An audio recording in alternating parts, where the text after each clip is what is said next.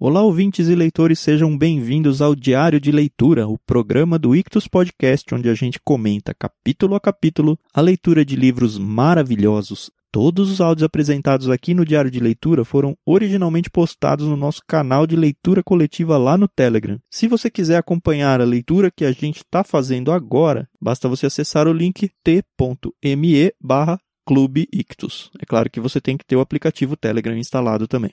A participação é gratuita, pode ficar tranquilo. Sem mais delongas, fique agora com os comentários de mais um trecho do livro O Evangelho Maltrapilho, de Brennan Manning.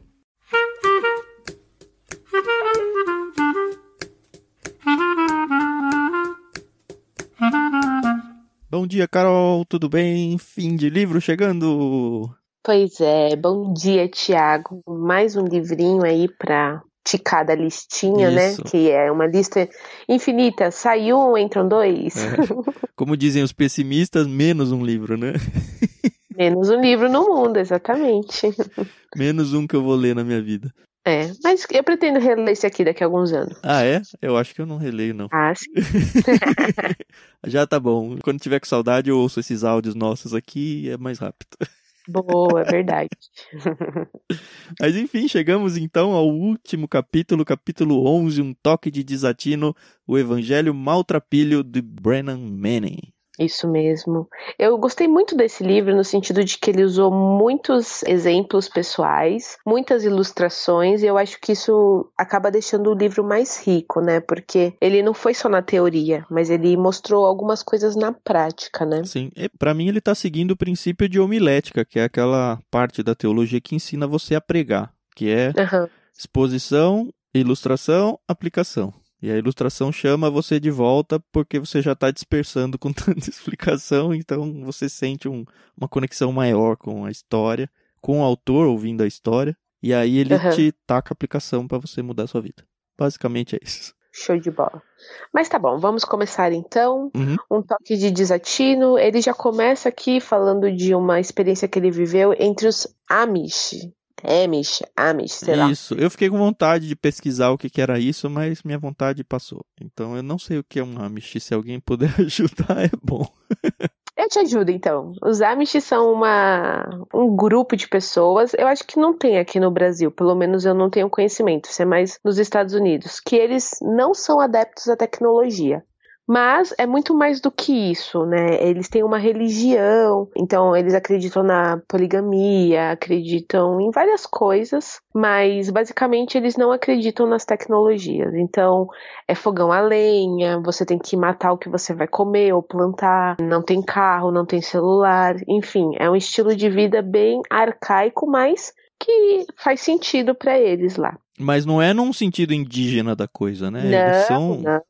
Só contra tecnologia e vivem a vida, sei lá, de 1800, não sei. Isso mesmo, exatamente. É, tem até um programa na TV, a cabo, que é quando eles fazem, sei lá, tipo, 21 anos, eles têm a oportunidade, os jovens têm a oportunidade de sair da, da comunidade e conhecer o mundo de verdade para saber se eles querem realmente viver na comunidade Amish. Então eles ficam, sei lá, duas semanas fora, e aí muitos ficam loucos, fumam, bebem, enfim, fazem tudo que não podiam fazer. E aí eles decidem se eles vão é, voltar para a comunidade ou se eles vão ficar na, na nova vida, né? Uhum. Só pra quem não se atinou, a palavra Né. desatino seria uma boa palavra pra gente usar no dicionário lá no podcast, porque quase ninguém usa, né? Mas se a gente for ao dicionário, ela diz que é loucura, expressão de falta de juízo, de bom senso, de tino.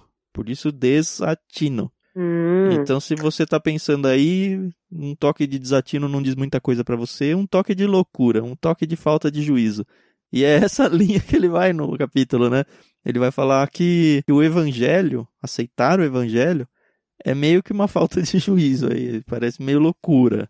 É, exato. Então, ele até fala que nessa comunidade Amish que ele vai, ele conhece um, um senhor, um viúvo de 82 anos, o Jonah, Jonas, Uhum. e ele tem quatro filhos, sendo que dos quatro, três sofrem de retardo mental, né? Uhum. E aí ele conta a história que ele vai fazer uma refeição lá com eles, mas o caçulinha, que é o Willan, Que já é velho, né? Caçula com é, tem 47 47 anos. Ele se afeiçoou muito ao Brennan de uma forma muito é, inocente, né? Muito ingênua. E aí, sem querer, durante a refeição, o Brennan acaba machucando ele, né? Ele dá uma cotovelada no peito dele. E o menino, o homem, ele chora e fica. "Ah", Mas tá ali e cinco minutos depois tá tudo bem e tá amando o Brennan de um jeito novamente ingênuo e, e infantil, mas não num, num jeito bobo. Obviamente que ele tinha um problema mental. Uhum.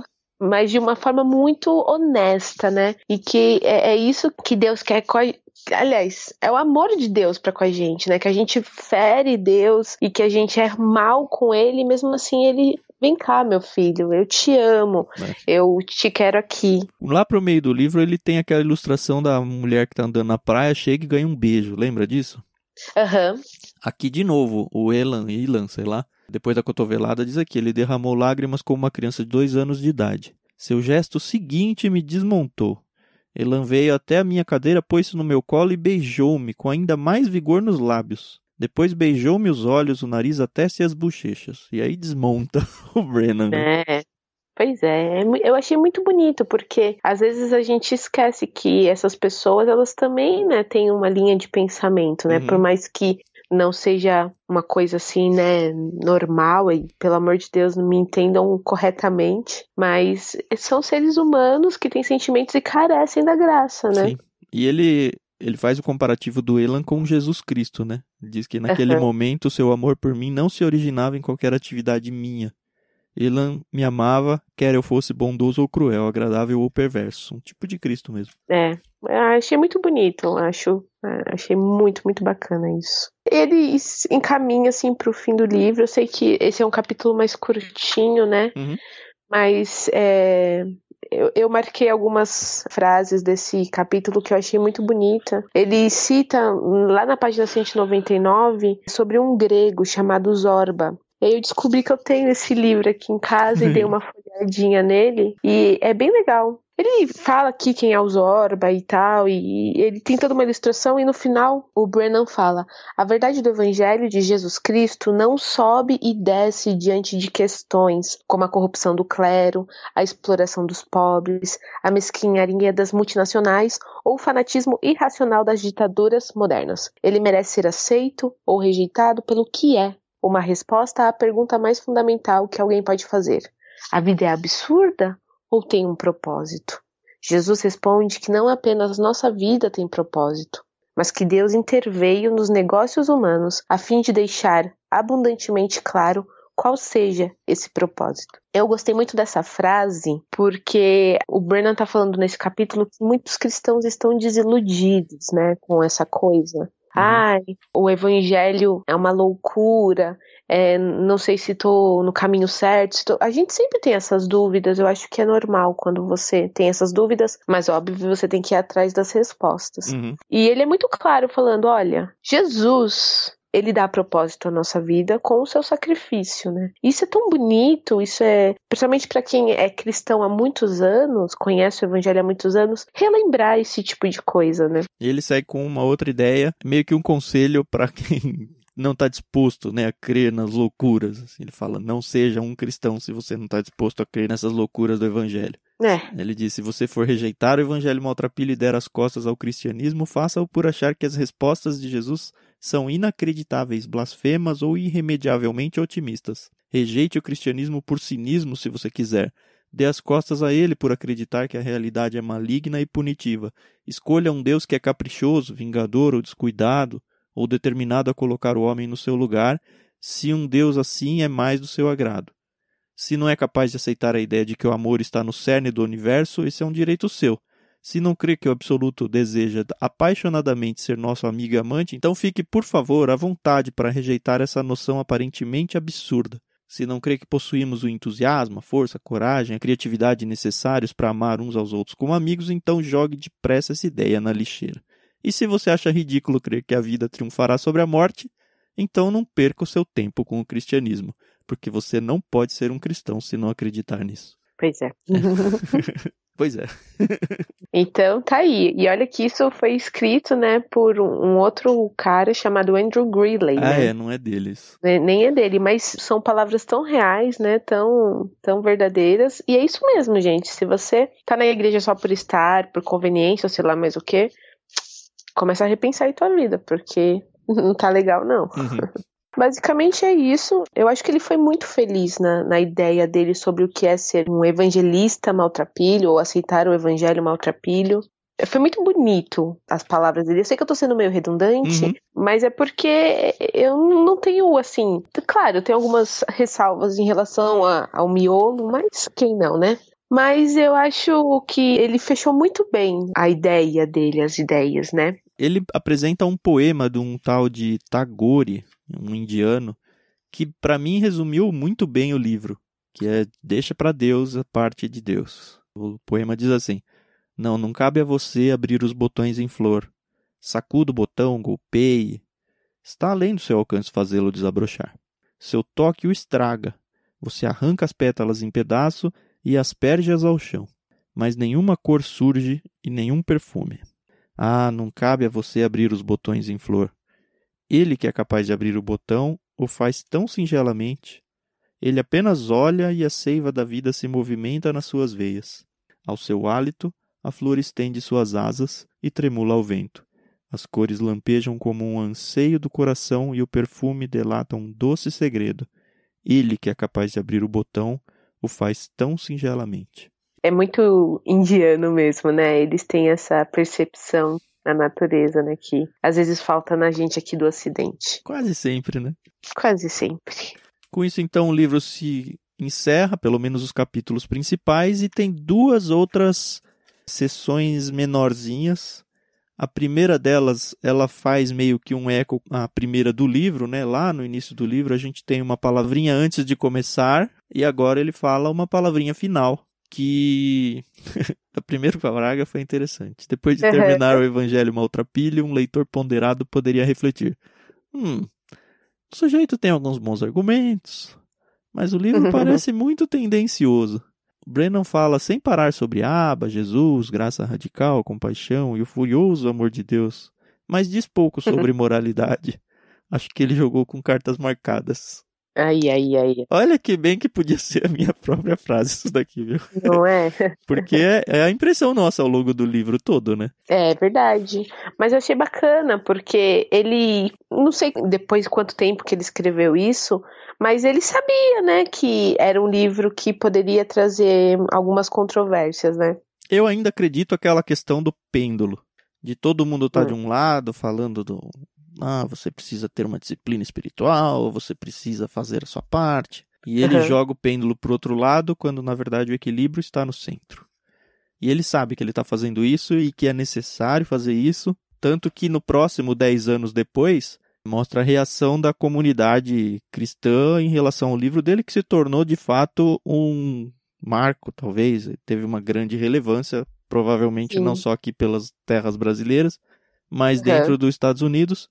E amanhã vai ao ar um episódio do Literário lá com irmãos.com, onde a gente vai conversar inclusive com o Burjac sobre esse livro aqui, O Evangelho Maltrapilho. É bem o fechamento de toda a leitura que a gente fez. Então não perca lá amanhã e a gente fala um pouquinho sobre isso lá. Ah, então eu, eu acho assim, é, os 10 anos depois, para mim, é, poderia ter. não ter.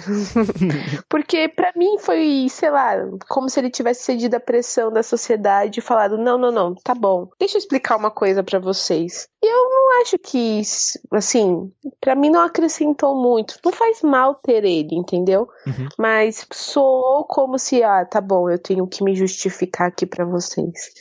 Mas, assim, tirando isso, eu gostei do livro, sim. é, esses 10 anos depois, ele faz o. Ele nem faz a meia-culpa, né?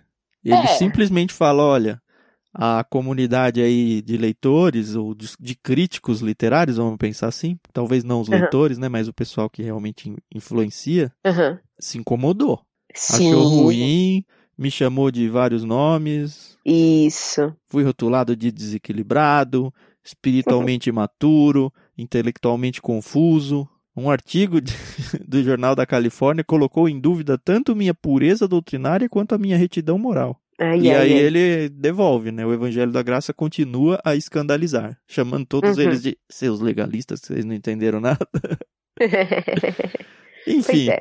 como eu falei lá no, no podcast que vai no ar amanhã, eu realmente acredito que tudo isso que o Brennan escreveu, e não poderia ser diferente disso, é resultado de quem ele é, né? Se você for pensar, ao longo do livro a gente descobriu que ele tem uma formação católica, Aham. então a cosmovisão primeira dele é católica. Por mais que ele tenha de alguma forma rompido e tudo mais, a formação dele não deixa de ser católica. Ele tem a Sim. questão da própria perseguição dentro da religião dele, no sentido de que ele se casou, foi formado padre, eu não sei, e se casou, então tem toda a questão do Uhum. celibato que foi rejeitado por ele e tal.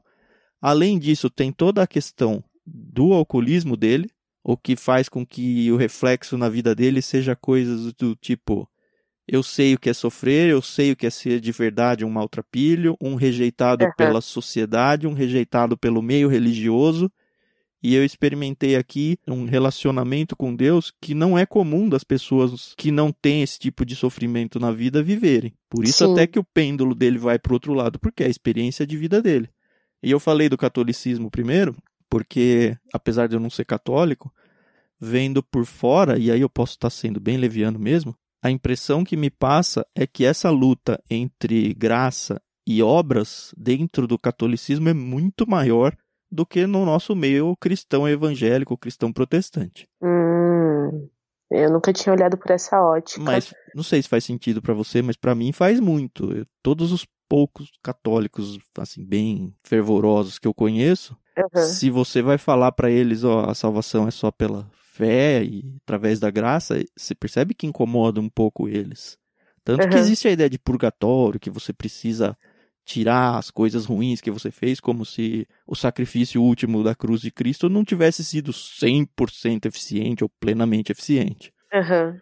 É, assim, realmente eu não tenho muito contato com pessoas católicas, mas a gente realmente vê essa questão do purgatório, né? De que você tem que ser um bom menino, uma boa menina pra é, ir pros céus, né? E tem, tem as penitências também. É, faz sentido isso que É, você se você for ver, esse eco tá naquele capítulo que ele fala do pecado é, venial e o pecado mortal, eu não lembro o nome dos dois. Carnal, não é? Uma coisa assim? É o pecado que, ah, esse aqui tudo bem, esse outro eu vou ser condenado eternamente. É. Isso não faz sentido no nosso contexto protestante evangélico. Aham. Mas para ele fazia muito a ponto dele se incomodar e rejeitar. Então eu acredito que ele sofreu muito, principalmente pela parte do alcoolismo. Ele deve ter realmente, enfim, passado umas poucas e boas, se cansou, escreveu esse livro para colocar o ponto de vista dele e chegou até nós. E a gente tem que ler também, não só com os nossos óculos cristãos, mas entender o que está por trás da pena do autor. Ah, sim, com certeza. Mas é por isso que eu tô falando que eu não sei se cabia ele ficar se justificando, né? Mas tudo bem, já foi também, né?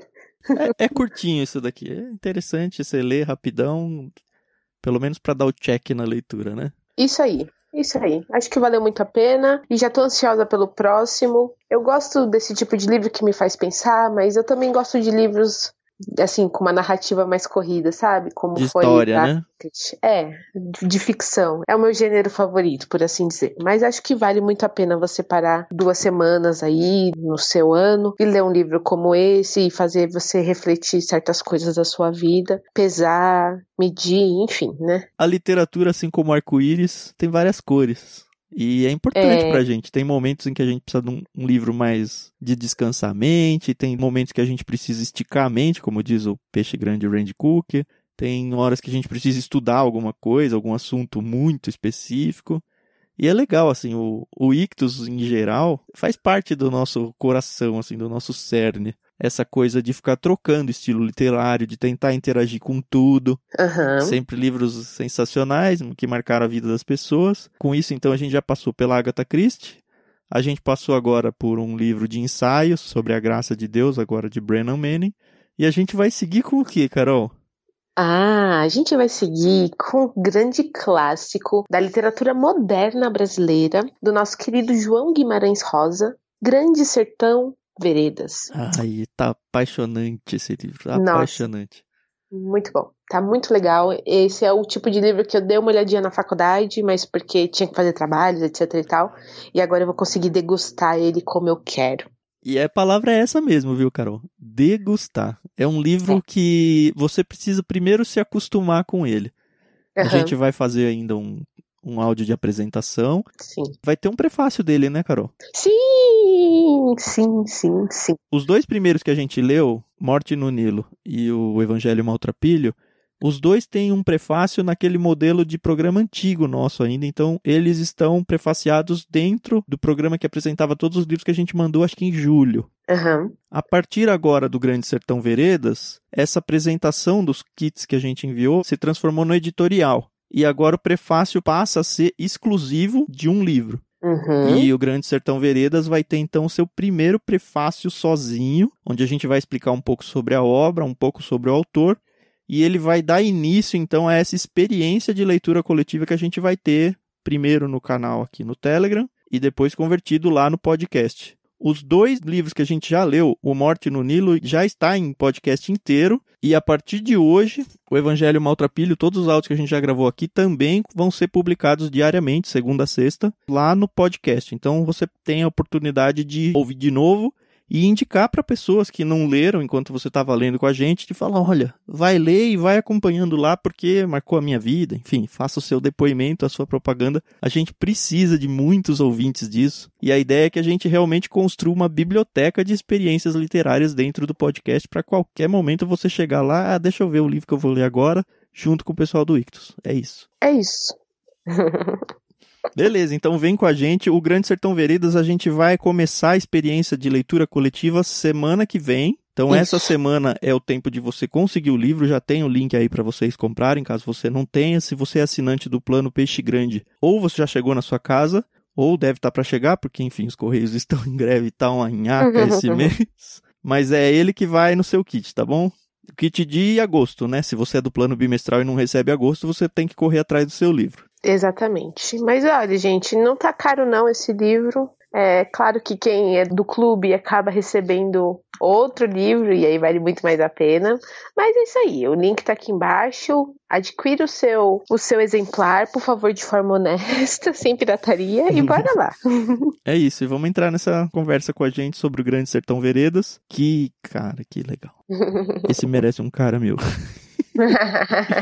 Tá bom, então boa semana para vocês. Se preparem, se quiser ler alguma coisinha aí comentando o que achou da leitura. Descansem o resto dessa semana para quem já tá em dia ou façam o que vocês quiserem. E a partir de semana que vem, Grande Sertão Veredas. Isso aí. Convidem seus amigos para participarem. Se vocês estão gostando, então imagina, um amigo meu pode gostar também. é isso aí. Tchau, tchau. Boa semana a todos. Tchau, tchau.